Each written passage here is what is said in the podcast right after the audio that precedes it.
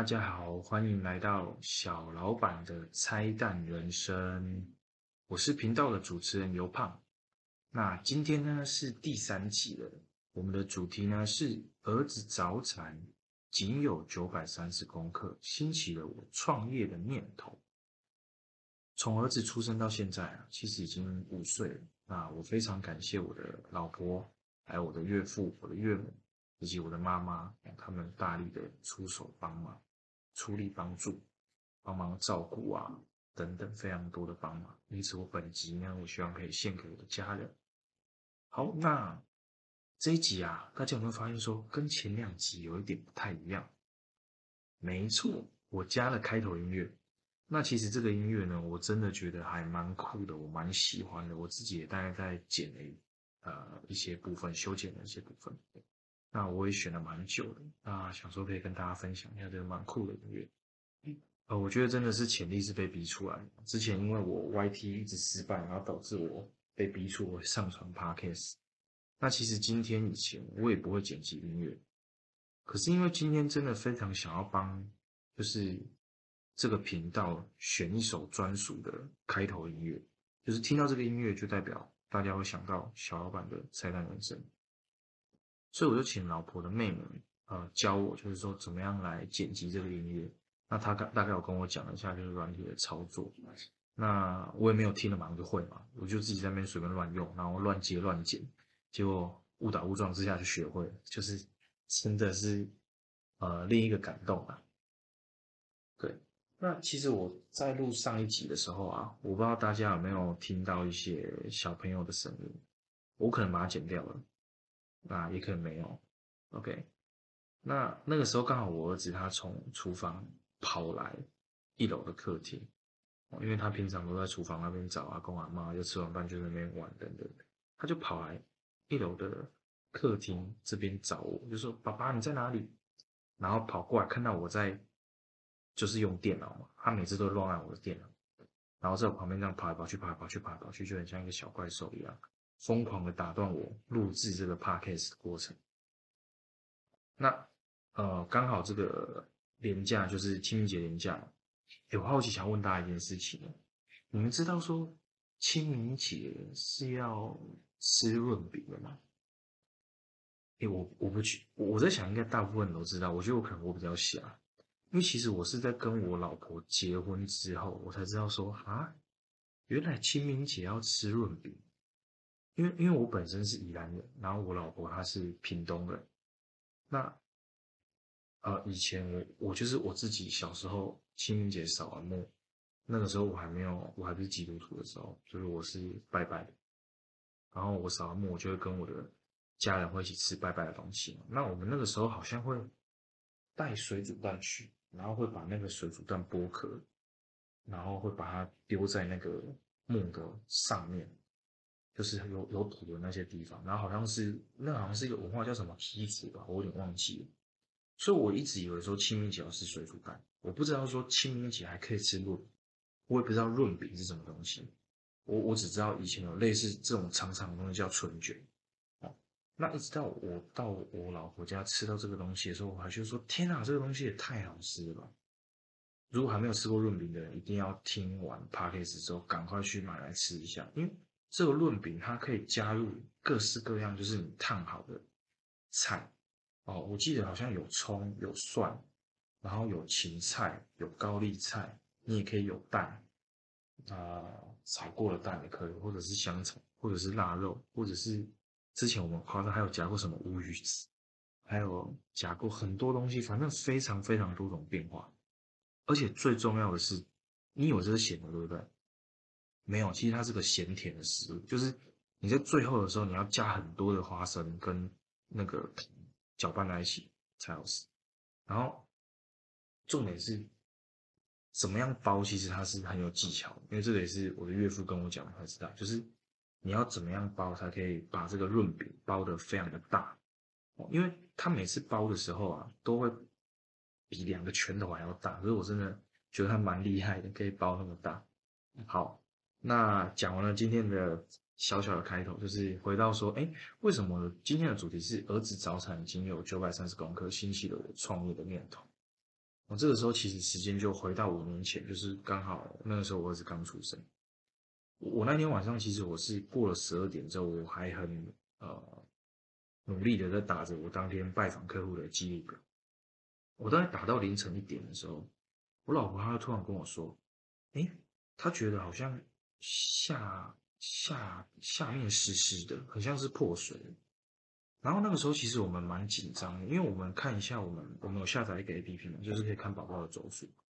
然后那个时候周数其实才二十五周而已，我们就觉得说哇，惨了，这个时间其实有点太早了，我就赶快叫救护车。然后我太太那个时候还跟我讲说不好吧，要不要坐计程车什么之类就好。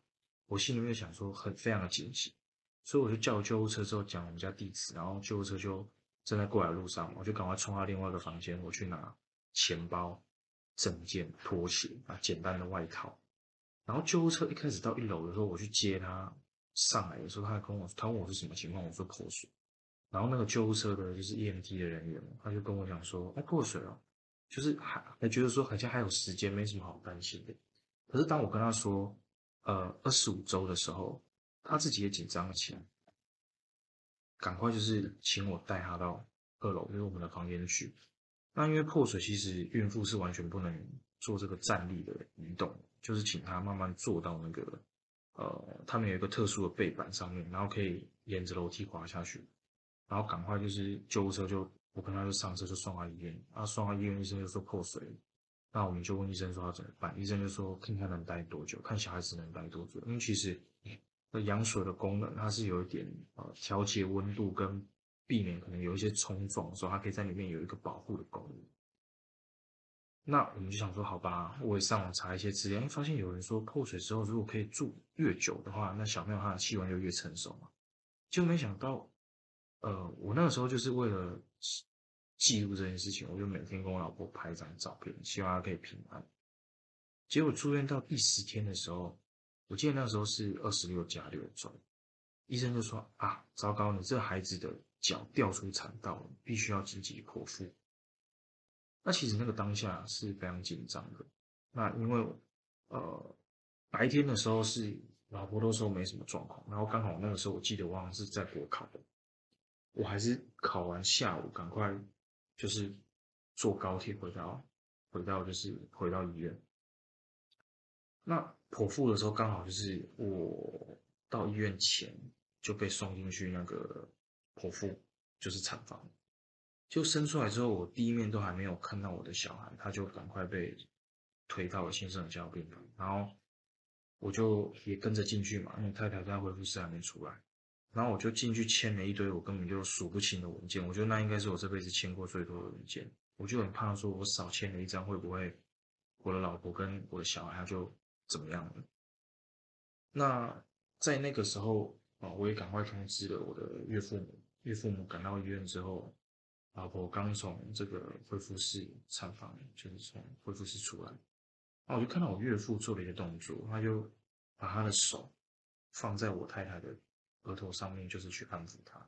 那其实事后我去问我太太，我就说：“哎，那爸爸那个时候，嗯，他他他这样做是不是有会让你觉得比较安心？”他说：“对，因为他那个时候是他爸爸从小到大安抚他的方法，就是会把手放在他的额头。”可是其实，在那个当下，这个危机并没有过去，因为小朋友出生的时候只有九百三十公克，而且我印象那个第一天，你就会看到他还没有完全洗干净，就红红的，还有血水，然后又全身很肿。医生就跟我说，呃，他的肺，他的呃，他的肾脏，就是他还没有尿尿。然后我就怕说，天啊，没有尿尿怎么办？我也不知道怎么办啊，我只能一心里一直。就是说，呃，希望可以让他尿尿，上帝啊，希望可以让他尿尿。那很多肺部的功能也都不成熟，而且我没想到居然还会脱水，就是隔天还脱水到剩八百九十公克。然后每天喝牛奶都是用零点五 CC 在推进。你们可以想一下，一个新生儿刚出生的时候，他喝奶是多少？三十、四十以上就起跳了。零点五是什么概念？奶瓶没有零点五。所以一开始喝的时候都是用那个针筒在吊着，这样滴进去他的胃里面，最后一根管子咽进去。然后老婆那个时候也因为院内感染的超级细菌，就差一点就是一家三口生一口。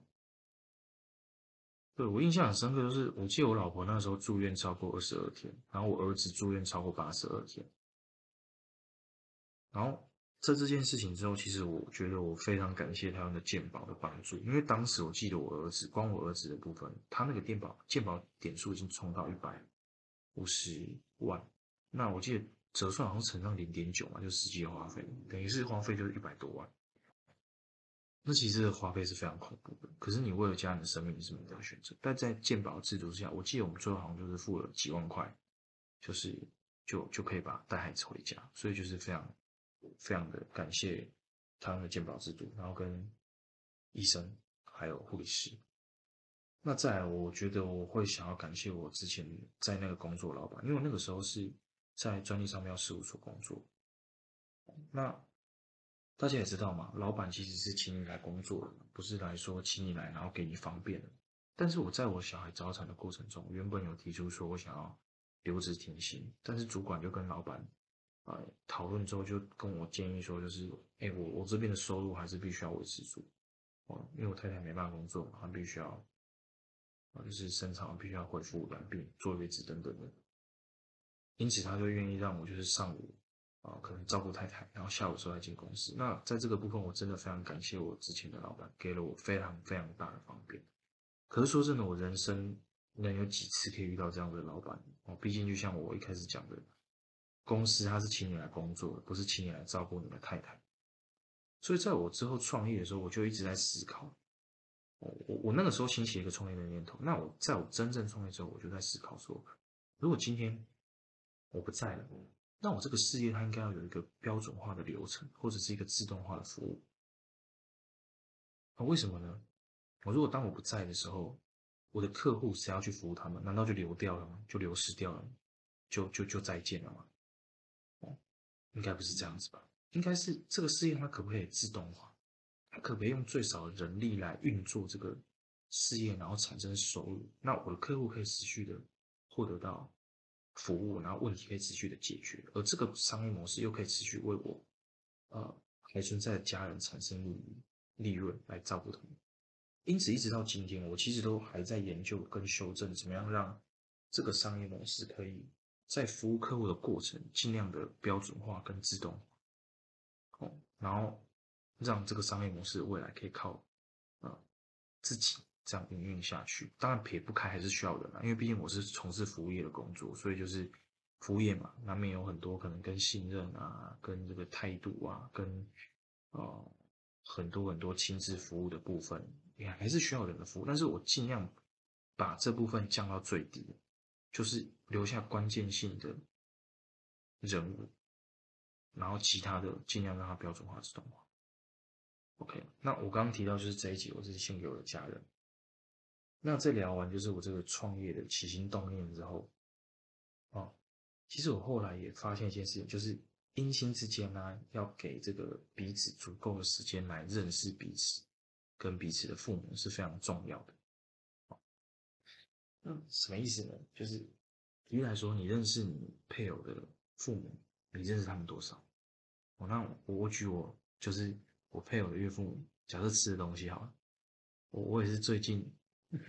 都好多年，说来也惭愧，就是最近才很认真的去注意到这件事情。就是像我的岳母，她很喜欢吃家乡面包的葡萄干面包，然后她也很喜欢吃牛肉面里面的牛筋。对，就是就是这种吃的这么小小的小的事情，就是可以让你更更深入的去认识你的配偶的父母。像我的岳父，他就很喜欢吃重口味的调味料，比如像瓦萨里啊。辣椒等等，他讲话也很幽默啊，非常喜欢写书法，而且他也自己去制作这个竹毛笔。然后我太太跟我就是，他就跟我讲说，他把他爸丢到野外都不会饿死，怎么？所以我就给他取一个外号叫“野外求生专家”。我觉得真的是太厉害了。那相对的，就是我认识我岳父母多少，那他们也认识我多少。就大家可以想一点，就是说，你的配偶跟他的爸妈，当然是。三十年了，将近三十年，喜不喜欢什么？当然自己的父母已经知道了。可是我的岳父母是因为我跟我太太结婚之后，他才有机会开始认识我，而且我也长大了，我们又不是每天在一起，所以他们能观察到我喜好的机会也不多。哎，不过说真的，我觉得他们都对我很好，因为我每次跟着回娘家的时候，都会有烤鸭可以吃，因为我蛮喜欢吃烤鸭的。对，然后回到刚刚清明节论饼，我必须讲，我岳母做论饼真的是赞，合家。好，那这个就是今天第三集的 podcast 小总结。没有啊，其实今天又聊聊了，就是第一个就是事业应该有标准化的流程跟自动化服务，可以让它继续运作下去。然后再就是第二点是偏家人的姻亲之间呢，应该要给彼此就是足够的时间来认识彼此啊，这非常的重要。好，那这就是第三集啦，希望我们下集再见，大家拜拜喽。